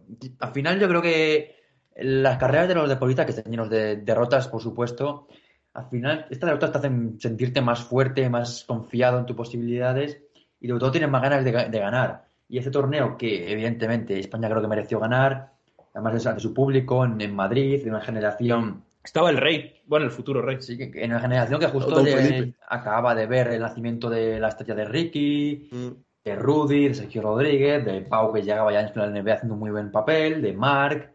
Al final era un Eurobasket que llegaba en un momento prácticamente idílico frente a una Rusia que verá que tenía buenos, buenos jugadores, Andrei. pero que realmente no era una selección mejor que la española. De hecho, Andrei Kirilenko fue el MVP de ese torneo, que si probablemente si la canasta de Pau hubiese entrado, pues hubiese sido otro. Pero yo creo que realmente este torneo fue la derrota más dura. Sí, yo creo que también. Porque luego del en el 2014, una derrota más dura, pero no es un torneo que tenías en la mano, como si que no. de Eurobasket. Mm. Sí, yo, estoy de acuerdo con Mario. Yo creo que esta es la derrota más dura de, la selección española con Pau Gasol como sobre líder. Todo la forma. especialmente de la manera en que se da. Porque al final el partido contra Francia es un partido malo y ya en cuanto a a las opciones que tenías, evidentemente la 2014, que luego hablaremos de ella, que para mí el mayor golpe que me he podido llevar viendo baloncesto con esta selección en un torneo que parecía, vamos, preparado para que España se los llevara, porque además tenía un equipo tenía a los jugadores perfecta, tenía eh, rivales que no llegaban tampoco con su mejor equipo, era un mundial. Estados Unidos sí. Bueno, es, que Estados, es que Estados se veía España capaz de ganar a Estados Unidos. Estados Unidos sido un poco de tapada. Iba muy de tapada porque iban los jóvenes, pero son los jóvenes que A ver, que evidentemente que era Stephen Curry, que era Harden, que era Irving, que eran jugadores muy buenos. Que llevaron pero realmente parecía que en ese torneo, con la afición, con todo, España podía haberse llevado el, oro y bueno, acabó como acabó ese torneo de 2014, que luego comentaremos. Sí. Luego comentaremos. Eh, y yo vamos a pasar, yo creo, casi te diría el mayor éxito de la selección española, que son esos dos Juegos Olímpicos consecutivos. Primero el del 2008 eh, y esa final, ¿no? Esa final apoteósica contra Estados Unidos, donde se le mira a la cara y a los ojos a una de las mejores selecciones de la historia. Eh, Estados Unidos que fue con todo después de, de, haber sido heridos en su orgullo en el año 2004 y lo que muchos consideran el mejor partido de baloncesto FIBA de, de la historia. Eh, y donde luego hablaremos de canastas icónicas, pero tenemos una de las canastas más icónicas de la historia baloncesto español, que es ese mate de Rudy Fernández de la cara de, de Dwayne Howard en el último cuarto. Y al final es un partido en el que se impone la calidad individual de Estados Unidos, pero que yo creo que en cuanto a ganas, en cuanto a corazón y sobre todo en cuanto a estilo táctico de juego, yo creo que España sí que le dio una lección a todo el mundo de que esta gente se la podía ganar. Es cierto, pues que con una, con una generación muy buena, con un Pau Gasol ya completamente consolidado en la NBA, con un Margasol que también, eh, con un Ricky Rubio que acaba de explotar en el Barça y que estaba a punto de dar el salto en la NBA, un Rudy que el año siguiente también lo veríamos en la Liga Americana. Al fin y al cabo, una amalgama de jugadores que yo creo que llegaron casi todos en el momento más alto de su carrera, si, si no también en el dos. Sí, porque al final Pau tenía 28 años, o sea, bueno, y también hay que nombrar que un jugador que poquitas veces se le nombra en este tipo de. Bueno, se le nombra, pero yo creo que menos de lo que merece. Y es porque no fue la NBA, que es Felipe Reyes. Yo creo que al final este equipo también era muy importante. Felipe Reyes llegaba también en un momento muy importante para él, un jugador que también se ha tirado este pasado año. Y que realmente. Navarro también nos hemos olvidado de, de comentarle. Esta selección realmente era una selección muy, muy buena y yo creo que sí que coincido con, con la consideración de que es el mejor partido de la historia de concepto FIBA nunca ha visto.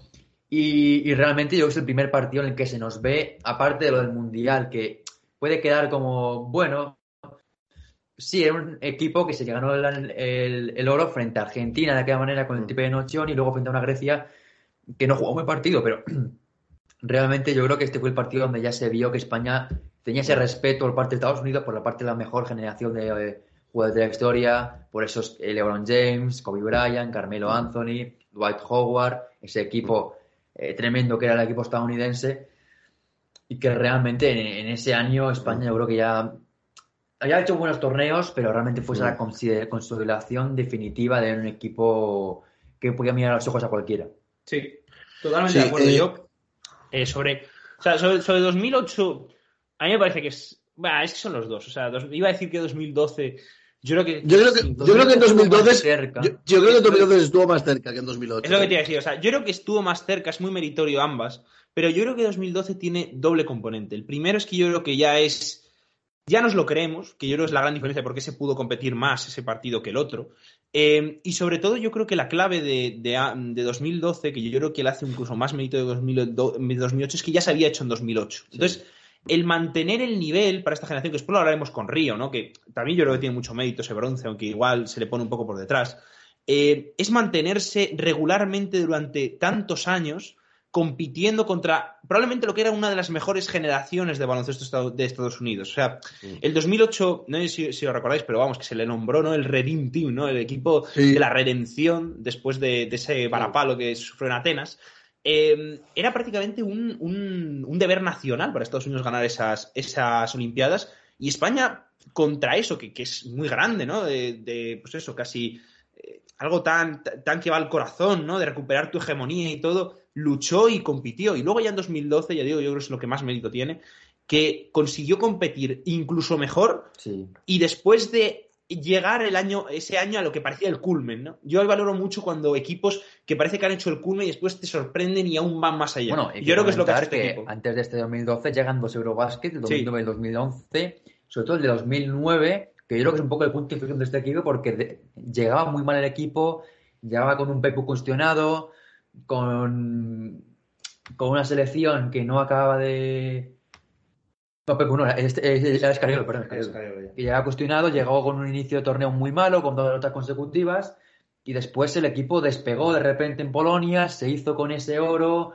de manera brutal frente a Francia, fue ese torneo maravilloso que, que disfrutamos, y, realmente ese torneo yo lo, lo recuerdo, recuerdo más el de 2011, pero el de 2009 fue muy bonito, porque al final era el primer Eurobasket que ganaba España, que había hecho muy buenas cosas en entornos internacionales, porque había ganado un oro ya en Japón, había hecho plata en Juegos Olímpicos, también en Eurobasket, pero realmente el primer torneo ante una selección como Francia, que había muchas ganas de ganarle, y creo que este, este Eurobasket de Polonia fue espectacular. Luego el de Lituania, yo recuerdo que fue tremendo, verdad que hablando de Pau, pues el de Lituania, evidentemente, es, no hay demasiado que comentar, porque al final eh, el de Lituania fue 50% de ganar con Carlos Navarro, esa exhibición que se marcó en los, en los eh, semifinales y la final. Pero eh, al final, yo creo que tanto Polonia, tanto Lituania, como también las derrotas anteriores, forjan a un equipo que, como ha comentado antes Pablo, al final puedes llegar a un año ganar el Mundial, otro año llegar al plato de Juegos Olímpicos, pero no es el primer equipo que luego de repente pierde esa inercia ganadora, esa motivación por ganar y pues pasan años, años y años y no vuelve a hacer nada igual. Y este equipo, después de la plata en, Pekín, consigue el oro en Polonia. Después, en 2010, tiene ese mundial en Turquía donde ese triple de Teodosic nos priva de haber peleado por una posible medalla. Y al final, luego llega 2011, ese oro en Lituania, con ese maravilloso Juan Carlos Navarro, con esa exhibición frente a Macedonia, frente a Francia. Y, yo creo que luego el equipo se crece para Londres y realmente llegan años, son, son los mejores años de baloncesto español y son años donde ya España no, se la mira como un equipo emergente, como una buena selección, como una generación muy buena, sino se la mira ya como un país de baloncesto y como un equipo que puede ganar a cualquiera, no solo ganarla, sino se la veía como favorita para los torneos, ¿no? Es que antes España era un equipo que llegaba como tapado, en 2006 el equipo no era favorito para nada, en 2007 era anfitrión, pero mm, realmente hay dudas de que se podía repetir el año 2006, pero luego ya estos dos Eurobasket consecutivos, esa plata olímpica, ya llega el equipo, llega un torneo, llega España y dices, aquí llega, aquí llega el favorito. Al final puede llegar Francia, puede llegar Lituania, puede llegar otros equipos, pero cuando llega el Eurobasket y llega España, se sabía que era el favorito, cuando llega los Juegos Olímpicos se sabe que el único que le puede ganar a Estados Unidos es España.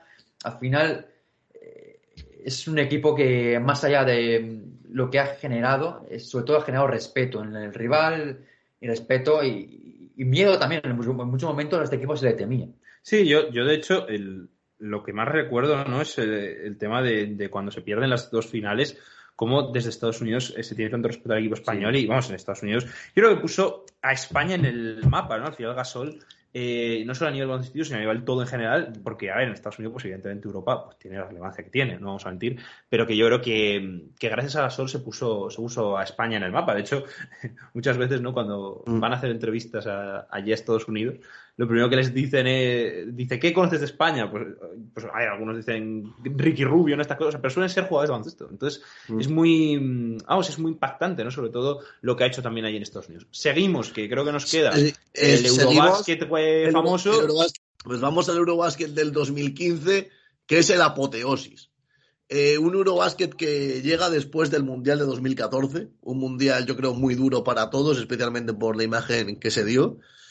Y llega un Eurobasket con un poco de dudas. Un Eurobasket empezó muy mal, una fase de grupos muy mala para, para España. Eh, además de que llega ese Eurobasket de 2013, donde tampoco eh, se pudo dar lo máximo. Una con un equipo que equipo bastante, era para muy poco. Pero a lo que iba, que que 2015 tampoco había muchas expectativas puestas porque al final un equipo que tampoco iba con todo, iba con piezas muy jóvenes como Billy Hernán Gómez, que era el primer pues torneo que jugaba, después de esa temporada buena con el Real Madrid. Entonces era un, un Eurobasket un poco complicado. España acabó segunda de grupo, eh, pero después de perder algunos partidos, por ejemplo, después de perder el partido contra Italia, si mal no recuerdo, después de, de casi perder el partido contra Alemania, que prácticamente Ese casi partido realmente fue, Terrible. fue quizá el partido del torneo, porque al final es unas exhibiciones rodar, falla el último tiro libre, que voy a mandar partido a la prórroga. Realmente es un partido que. Yo es el partido casi, además del, del bonito, pero del que más me acuerdo de ese torneo porque lo viví Sí, muy bueno, intensamente. sí. Es que al final un- del era un partido- que si se perdía, estábamos prácticamente fuera del Eurobasket. Y, y el el partido con los tiros libres del final, un poco inventados, esa falta de tres, Sí, y que al sí, final, al final los tiros libres fallados eh, en el último segundo, prácticamente. Mete dos y falla el último, y ese último que es el que nos da la victoria y nos permite luego llevarnos el oro de manera que lo hicimos. Pero si ese tiro libre de Rodri hubiera entrado, seguramente y- aquí hubiera con la historia. Y, y después, bueno, ga- ganando a, a Polonia bien, o sea, de forma solvente, con un gran Pau martillo, la, la ponía bueno, del a- martillo. A, Polonia en un torneo en el que Pau Polonia- jugó tocado en el pie. Eh, Y, y con el partido contra Polonia, yo me acuerdo perfectamente de los triples de Polonia y metió seis, pero fue pero- espectacular. pero ju- jugó, de hecho, en el documental de la familia que se emitió en Amazon Prime, eh, él cuenta que ese partido lo jugó porque quería jugarlo él, pero realmente físicamente no estaba bien, eh, dolía mucho el pie, había hecho calentamiento con el, el físico especial y de hecho al acabar el partido, se da un abrazo con el preparador físico porque al final fue el que le permitió jugar ese partido donde eh, realmente si hubiera sido un partido de fase de grupos no hubiera estado. Y fue un partido espectacular y a un nivel físico que al final de lo de Pau nos quedamos un poco con eso, que más allá de lo bueno que era, el talen- talento que tenía, el compromiso, el esfuerzo y siempre darlo todo por encima incluso de su físico, como en este partido, este Eurobasket, donde hizo su mejor torneo, su mejor juego y su mejor partido, sobre todo a nivel físico, que no era su mejor Sí. nivel físico. Yo voy a decir Ahora- una ahora- cosa sí, eh, sí, muy sí. breve. Muy perdón. Eh, ahora, antes de ir al partido ese, pero después se me va a olvidar, como ya sabéis cómo soy yo, entonces quiero decirlo ya. Eh, Pau Gasol, yo no sé si es el, jugador más, y me viene muy bien con lo que ha dicho Mario, más importante de la historia de FIBA, pero sí yo creo que es el jugador que más ha dado a su país en el siguiente sentido. Eh, en Estados Unidos vemos siempre los debates de va a ir es al, al, eh, al Eurobasket, digo, al Mundial tal jugador, va a ir a las Olimpiadas tal, esto. En Alemania Nowitzki iba a veces, otras veces no. Eh, muchos jugadores, eh, por ejemplo el propio Jokic, que no fue a otra- al torneo eh, de las Olimpiadas, que, perdón, las Olimpiadas no pudo, ¿no? Pero el- por ejemplo el preolímpico y tal. O sea, siempre vemos eh, a las estrellas, grandes estrellas de la NBA, porque al final poco son, queramos, es una gran estrella de la NBA, que algunas se van, algunas no. Francia también ha tenido lo suyo también con Tony Parker, que a veces sí, a veces no. España siempre ha tenido a Pau Gasol. O sea, Pau siempre ha estado comprometido al 100% con la selección, lo que dice Mario de a nivel físico y todo eso, por supuesto, pero sobre todo a nivel de, de- de preparación, sabemos que la NBA se ha mucho el verano para mejorar y tal, él lo usaba eh, desinteresadamente eh, a la selección. Y yo creo que es algo que muy pocos jugadores han hecho y que no valoramos en España, porque parece que lo damos como garantizado, ¿no? Que Sí. Pau Gasol iba a venir a la selección. El mejor de Cuando- España tiene que jugar Claro, claro. Mundial, Cuando en la NBA, cuando los jugadores de la NBA estrellas de la NBA, tanto por sus equipos como por ellos mismos, no siempre iban a la selección. Entonces, eso es muy importante. Y yo creo que eso es algo que hay que valorarle mucho. Sí, esa familia que se creó en la selección, porque era, era un equipo que al final, pues, como decía él en el documental, se veían cada verano, jugaban juntos, se lo pasaban muy bien juntos, pero eh, como dice Pablo, al final era un esfuerzo para él cada verano no descansar como hacían otros compañeros de la NBA, tenerse que venir a España, prepararse en verano, jugar un torneo, perderse pretemporada, bueno, llegar a la pretemporada un poquito más cansado de lo debido en la NBA, y al final eh, era un esfuerzo que él hacía por su país, por, por esa familia que había creado, pero que, como dice Pablo, no todo el mundo hacía, porque al final no estamos hartos de ver torneos el, propio, el propio Sergio Rodríguez, por ejemplo, con su Sí. del, mun- del Mundial, son, son Estamos hartos que son hartos de ver Eurobaskets y torneos que dices va a Grecia, pero sin, Bueno. Antetokounmpo, va tal, sin Jokic. Y, Al final, y muchos- Mario. muchas grandes estrellas que no van. y. Mario, nada más lejos de toda la gente que se borró de este Eurobasket. Sí, que no estaba Claro. ni Ricky. Ni, pa, ni Mark, Ni Mark. muchos- Bueno, Mark creo que está lesionado, creo. No sé si no me equivoco. Me Fue la temporada que se lesionó. que No, no, no, de hecho. uh, no sí, sé. sí, yo creo que fue esta Yo creo que fue la temporada. que se lesionó. Pero bueno, que toda la gente que esté en Eurobasket no fue. Y fue él diciendo, joder, este equipo que es tan. de que probablemente no hagamos nada, pues con más motivo fue y ganó. Eh, David, ya te dejo con el partido, lo siento, que me enrollo mucho. Nada, no te preocupes. No, bueno, iba a comentar primero los cuartos, que fue un partido raro. Sí, sí, sí. Eh, fue ese partido que estaba bastante controlado, y en el último minuto Kai se escapa después de fallar varios tiros libres, de que Grecia se impusiese en modo Psycho Killer a enchufar triples, pero al final se consiguió ganar ahí de manera un poco agónica con ese triple fallado ante Tocumbo desde el centro del campo. Pero bueno, vamos, vamos directamente al partido. Eh, el, el, partido. Para mí es el partido. O sea, me da igual. El partido es su carrera al final. Me, me, me, dan igual Estados Unidos, las Olimpiadas. Este es el partido. El partido eh, con el que yo más he vibrado en mi vida, junto al de Australia, eh, en, la, en, las semis también de, del Mundial de 2019. Lo que pasa es que se lo pude disfrutar menos porque estaba en clase y estaba intentando disimular. De hecho, Pablo estaba conmigo ese día. Eh, pero este yo me acuerdo perfectamente que estaba en mi casa. Eh, es un partido que venía con muchísima épica. Jugábamos en Francia, jugábamos contra la selección que nos había eliminado el, en el Mundial. Jugábamos prácticamente pues como en el Eurobásquet de 2005 en España, que parecía que es 2007 en España, que no, perdón, coño, perdón, como que en el Mundial que parecía que estaba todo preparado para que ganase España, pues aquí parecía que estaba todo preparado para que Francia eh, se lo llevase. Y llegamos a un partido que la verdad es que Francia dominó prácticamente hasta el último cuarto. Pau Gasol venía haciendo un buen partido, pero es que lo que hizo este señor a partir del último cuarto es para mí la mayor exhibición que yo he visto en mi vida de, de, liderazgo en baloncesto FIBA en un partido igualado en los últimos momentos. Es que le dabas el balón al poste bajo y hacía lo que quería con todo el mundo.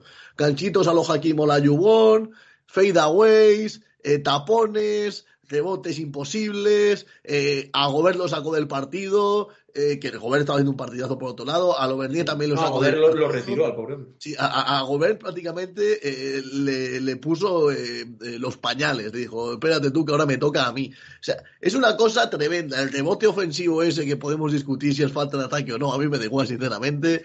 Eh, es un partido que tuvo de todo. Tuvo la falta de Víctor Claver, eh, famosa aquella, con lo que casi notan 327 infartos, la de los triples, de, la de los tiros libres de Batum.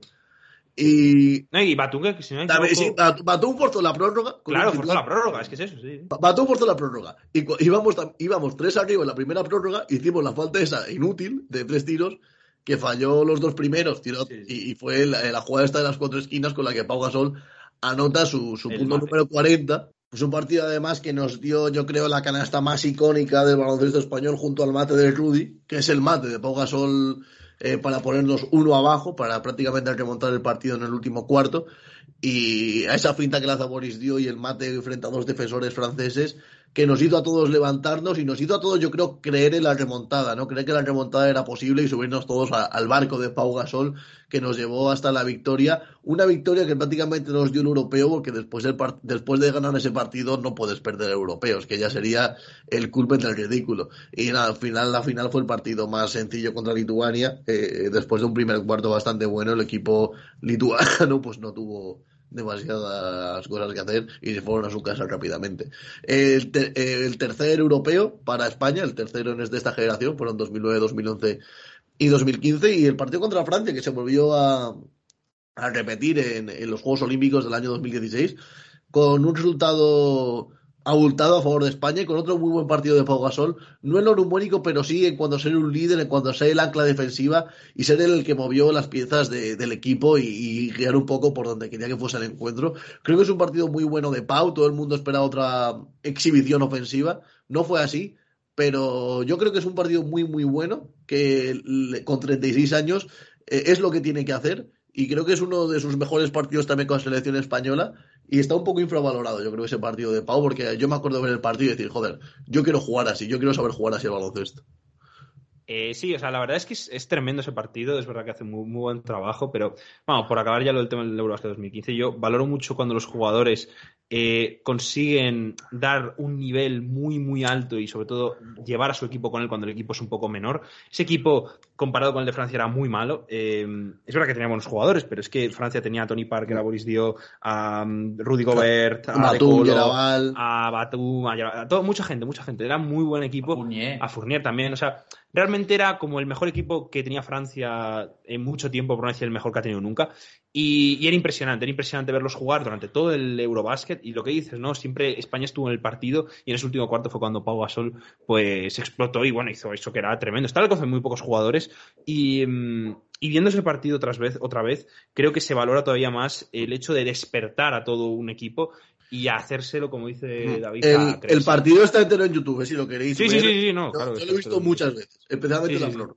Sí, sí, sí. Eh, dicho esto, pasamos al último, al último esta, la última competición que juega Pau, bueno, la penúltima, la última que se gana, por así decirlo, medalla, eh, que está él, que es eh, Río, eh, Sí. que bueno, que como ya ha dicho David antes, pues se gana Francia y bueno, pues se gana el bronce, ¿no? Sí. En, en un par- en una Olimpiada que un poco, pues, ofuscada, un poco empañada, porque no se llegó a la final, no se llegó a la final por una fase de grupos muy mala, donde se pierden partidos un poco inverosímiles contra ese contra Brasil, que yo creo que fue el, el- el- justo el partido en el que yo le pillé a María Mirotis con la selección, que se olvidó de cerrar el rebote ofensivo, ese rebote lo tengo, vaya, eh, aquí grabado, que puf, cómo me dolió. Y claro, pues al final una fase de grupos mala te lleva a enfrentarte en 2016 en semifinales contra Estados Unidos. Otro partido bastante igualado, eh, que creo que se pierde por seis puntos, eh, pero que no, yo creo que no tuvo la épica ni la sensación de- del 2008 o el, o el 2012. Y al Yo final, sí bueno, la- Yo, yo sí que, yo, sí que creo que No es el, el momento más realista, a nivel realista, de cuando sí que se pudo, porque era un equipo de Estados Unidos mucho peor. Pero es verdad que. ya, pero no tuvo la épica. No, claro, la épica no había eso, pero, o sea, yo creo que no por, por parte de que, evidentemente, Pau Gasol ya estaba en una fase un poco me- peor de la carrera. No, pero te refiere a poder ganar un oro a Estados Unidos. Y al final, Yo creo que poder ganar a Estados Unidos en ese momento fue el más realista. Porque era el peor equipo eh, Estados Unidos y España llevaba buen equipo. Es verdad que no estaba el Ricky tan tal, ni tampoco había, y había otros juegos que igual Estaba llegaban un poco justos, pero vamos, para mí. Estaba Juancho, Hernán más- Gómez. Sí, es el, momento que no, más cerca se está. so- solo estaba Billy. Yo Juancho creo que Juancho no. también estaba. Juancho no, yo creo que Juancho Juan- llegó ya en, en, en 17. el Yo creo que llegó ya. 17. Ah, bueno, el Oscar sí es verdad, el primero sí, cierto. Pues- Pero bueno, eh, pues eso, yo, yo creo que ese es el problema lo que dice David, el tema de las estas. Yo creo que Estados Unidos estuvo cerca, pero hay que valorar mucho el partido que se consigue el bronce. Mm. Eh, Sí, un y el resto del partido torneo también yo creo que se consigue. Partido bastante de infarto también, ¿eh? Sí, O que sea, fue eh, el robo ese es- final de gas de clave. Sí, eh, Es un partido que yo he de decir que no lo vi, eh, no pude verlo, pero luego lo he visto, es verdad, pero luego lo he visto repetido y sí que es un partidazo, pero justo dio la casualidad que no pude ver el partido del tercer y cuarto puesto. Sí, o sea, yo, yo vamos, o sea, es un partido que yo sí que tengo, tengo bastante buen recuerdo. Creo que era además muy emocionante contra Australia, otra vez. Y, y no sé, a mí me gustó mucho. Me gustó mucho España, me gustó mucho lo que se hizo en esa en ese Olímpico. Yo creo que digo, está un poco infravalorado porque es verdad que no tenía el nombre de los otros, pero que Estados Unidos yo creo que se estuvo cerca. Eh, era más accesible. Es verdad que no teníamos una sección tan buena como en 2008-2012, pero yo creo que hay que valorarlo mucho el trabajo que, que se hizo. Y bueno, Pau también hizo, hizo muy, buen, muy Mm. buenos juegos. Sí, al final era, era un equipo que llegaba. Usted lo es que de 2015, donde se había alcanzado el oro, un torneo en el que realmente no se esperaba que se alcanzara tan, tanto éxito. Y empezó el torneo como suele hacer un poco este equipo: empezar primer partido malo, después poquito a poco para arriba. Y este formato de Juegos Olímpicos, donde permitía algún fallo más, porque este año hubiera sido imposible, porque cambiaron el formato para el Juegos de, Toco, de Tokio, perdón. Y, al final España empezó de menos a más y llegó a ganar el torneo jugando muy bien. Ba- Barrió a Francia en cuartos de final. Después en las semifinales creo que se jugó muy bien entre Estados Unidos. sí. Fue un partido en el que es verdad que realistamente hubo opciones de ganarles. Y Mm. tampoco era tan mal seleccionado Estados Unidos. Es verdad que no estaban las grandes estrellas, no estaba LeBron, no estaba. Durán, bueno, sí, así que estaba. Durant estaba, también estaba Harden, también Paul estaba George. Irving, Paul George. Era un equipo muy bueno en Estados Unidos. Y es verdad que quizá puede faltar Curry, puede faltar LeBron, pero el equipo era muy bueno. Y España estuvo muy cerca de ganarles, sobre todo porque recuerdo que al descanso estábamos empate. Recuerdo que tampoco hubo ningún momento que estuvieran con más de, de ventaja. Un partido muy, muy igual. Luego el bronce frente a Australia, mm, donde creo que España jugó muy bien el baloncesto. Es verdad que al final nos quedamos con ese robo de Claver, con otras acciones de ese partido que fueron muy importantes. Pero yo creo que sobre todo mentalmente el equipo se levantó muy bien del golpe de Estados Unidos y, y ante una Australia que llegaba a ese torneo, yo recuerdo, jugando muy bien a baloncesto. Llegaba jugando muy bien, perdió frente a Serbia en las semifinales de manera bastante dura y creo que España fue mejor en ese partido vuelo bronce frente a una Australia Mm. donde faltó quizá algo más de carácter que sí que estuvo España y yo creo que tuvo España gracias a haber ganado el Euro de 2015, competió en 2014, 2012, do- al final todo lo que hizo España le hizo llegar a este torneo, a este partido con un respeto, con una con un pozo competitivo que por ejemplo no tenía Australia y fue lo que le dio ese bronce a España. A mí Sí. me dio un poco de pena que la final no fuese España-Estados Unidos, especialmente porque la final fue una mierda. O sea, los serbios Sí, se presentaron al partido ya casi perdiéndolo. Gracias, Jojovic. Muy bien. un poquito, tengo que Bien entrenado. Rectificar una cosa que yo antes que el Eurobasket 2009 fue en Polonia frente a Francia y perdón, Francia fue, pero en cuartos de final, la final fue frente a Serbia, que luego Sí, fue la que nos eliminó en que- 2010 con el Que no, que, que, que, que el Eurobasket 2009 fue un espectáculo, lo que pasó todo el mundo. O sea, y, el- Sí, pero- claro, y eso fue, en, fue en el mundial Francia, de, no, decía Serbia. y fue en el Mundial de 2010 de Turquía en cuartos que todo sí se mete un triple desde 10 metros y nos gana Sí. el partido. Nada, Mario, Mario tras ese fallo, pues abandonará el podcast. El siguiente ya le tenéis, le tendréis tenemos en, a en Ma- un- le tenemos tenéis a en Mario. Siberia trabajando en trabajos forzados porque es un, es un error imperdonable. Dicho esto, eh, vamos, a, vamos a acabar. Bueno, falta el último torneo, que ya lo hemos comentado, lo vimos en Juegos Twitch, los Juegos Olímpicos, Somos de, olímpicos, pero bueno. de Tokio. Que recordad que estuvo lesionado en ese torneo fantástico, ese Mundial 2019, donde no pudo llegar Pau, pues se lesionó en el pie. Bueno, tam- tampoco. También está el en 2017. 2017, pero No, pero tampoco fue, tampoco fue Pau. Sí, el yo creo que- 2017 sí fue Pau, te lo diré. Sí el, sí sí doble Ah, sí sí, sí, Sí, Mario, segundo fallo consecutivo. En vez, de, en vez de Siberia, vas a, vas a África ya directo. Pero tampoco se consiguió nada este torneo. No, quedamos No quedamos sí consiguió terceros. bronce, pero. Sí, nada, no se consigue. Sí, yo, yo creo que el Eurobasket 2017, quitando el Mundial, es un poco la, el, el cambio generacional de- del dominio Sí. de España a lo Sí. que va a ser el dominio de Eslovenia. La despedida de Navarro, de la selección, es el Sí. equipo. Bueno. Sí, entra Juancho. Entra Juancho. Billy ya tiene otra importancia. Billy más importante. Sí. Es, eh, Es sobre todo. nos toca con Doncic y Dragic ese equipo. Y es el, tremendo. el, el, el Eurobasket del doble pivot que yo más he disfrutado tácticamente en mi vida. Es, vamos, Ese, impresionante lo que es- ese Pau- esa movilidad interior con Sí, Pau ese Gasol Pau Marc Gasol. la verdad es que yo a mí me hizo llorar incluso Bueno, en algunos Marc en partidos. ese Eurobasket, en los cuartos de final frente a Alemania, hace una Sí. exhibición ontológica. Increíbles triples, ¿eh? ¿Cómo te metía? Impresionante. Pero bueno, estamos hablando de, Estamos- de- estamos hablando de de Pau. partidos y de torneos Sí. donde ya Pau su, su importancia es menor. Sí, ya es menor. Eh, acabamos eso con el de Tokio, que bueno, que estuvo bien. Eh, bueno, él no, él estuvo bastante mal, pero que bueno, que la verdad es que Bueno, tampoco se podía hacer mucho más. partido bueno. Tuvo algún partido bueno, pero es verdad que no estuvo al nivel tan óptimo que vamos a esto. Sí, pero pero, bueno, por ejemplo, el por su partido, edad y por. el, el por- partido contra Estados Unidos, Sí, pero bueno, ya, ya jugarlo es, es tremendo. Eh, igual le sobró un poco eso último, pero bueno, que es que, pues eso, al final, con él, todo lo que haya pasado Claro. y todo el legado que deja, pues es, es como que tenía que despedirse y es lo mejor de Claro, si le que dicen se a él en hacer. 2019 que se iba a retirar Hombre. en Juegos Olímpicos frente a Estados Unidos, Sí, sí, sí. En una Muy pa- buena primada. 2021, bueno, después de lo de fantástico. la pandemia, de lo que le pasó La en pandemia Portland, de lo que sí, le sí, pasó con la lesión en- con los Bucks, al final. Fíjate, Portland, ¿eh? Qué, Era un- qué- qué divertido, cómo, cómo arruina carreras de los españoles. Eh, después del traspa- el traspaso de Rudy, Sergio Rodríguez, Pau Gasol en este aspecto, Claver, eh, Fernando Fernando, Martín. Martín. O sea, es tremendo cómo, cómo Sí, esta gente nos, sí, nos pero bueno. arruina, pero bueno. Eh, Realmente. ¿Por qué sigues siendo aficionado de ahí, Mario? Bueno, ya está. Na- na- silencio valora- valorativo. No, que como suele decir, no de entenderlo. No trates de entenderlo, solo Ma- Mario, quedan dos semanas para que empiece la NBA. Eh, Lillard, que Se, se va a quedar y yo lo lamento por él. Me encanta, me encanta que esto ha derivado ya del podcast homenaje a Pau Gasol a barra del bar. Dicho esto, chicos, bueno, vamos a acabar aquí. Ha sido muy bonito, creo que ha quedado un podcast bastante largo. Eh, Pero, pero, la pero- es. pero la figura no Y podíamos estar dos horas, incluso podíamos tener un directo especial para él, lo que quiera. Si él quiere, vamos. Lo que Pau quiere. Es lo que Pau. Y lo que No, la pero el gente di- quiere. Lo que la pero recordemos que el directo especial llega el 16 con ese Sí, sí, sí, supuesto. entre el Slam 10 días. Procla y Quedan el 10 Diez días. Ahí Cabelis. Let's está. go. Exactamente. Sí que, si No, este. quedan dos semanas. Sí, claro. Sí, sí, sí, el 17, el 16. Bueno, Diez dicho días. esto, chicos, muchas gracias por escucharnos, eh, gracias por, por estar ahí un día más. Espero que os haya gustado este. Esperamos, ¿no? Que os haya gustado este podcast homenaje a Pau Gasol. Eh, Que no os hubiera gustado tener que haberlo hecho. Exactamente. Bueno, que ojalá hubiera continuado. Bueno, a sí, ver, pero Tampoco iba a bien. jugar per sécula, o sea, Claro. Hombre, por Sí, supuesto, pero sí, pero es un buen momento. no es la haya parado. Claro. Claro. Exactamente. que sigue jugando. Que sigue jugando. Ahí está. Exactamente. Dicho esto, Eh, muchas gracias por estar ahí, eh, muchas gracias por aguantarnos todos estos minutos de podcast.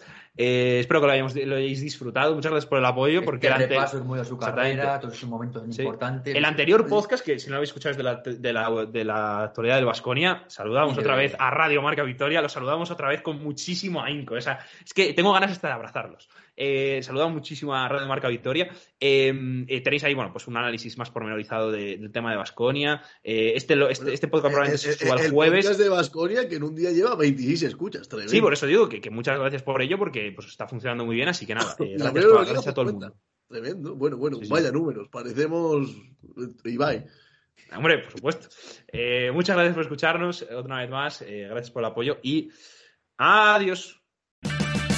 Purchase new wiper blades from O'Reilly Auto Parts today and we'll install them for free. See better and drive safer with O'Reilly Auto Parts. oh, oh, oh O'Reilly.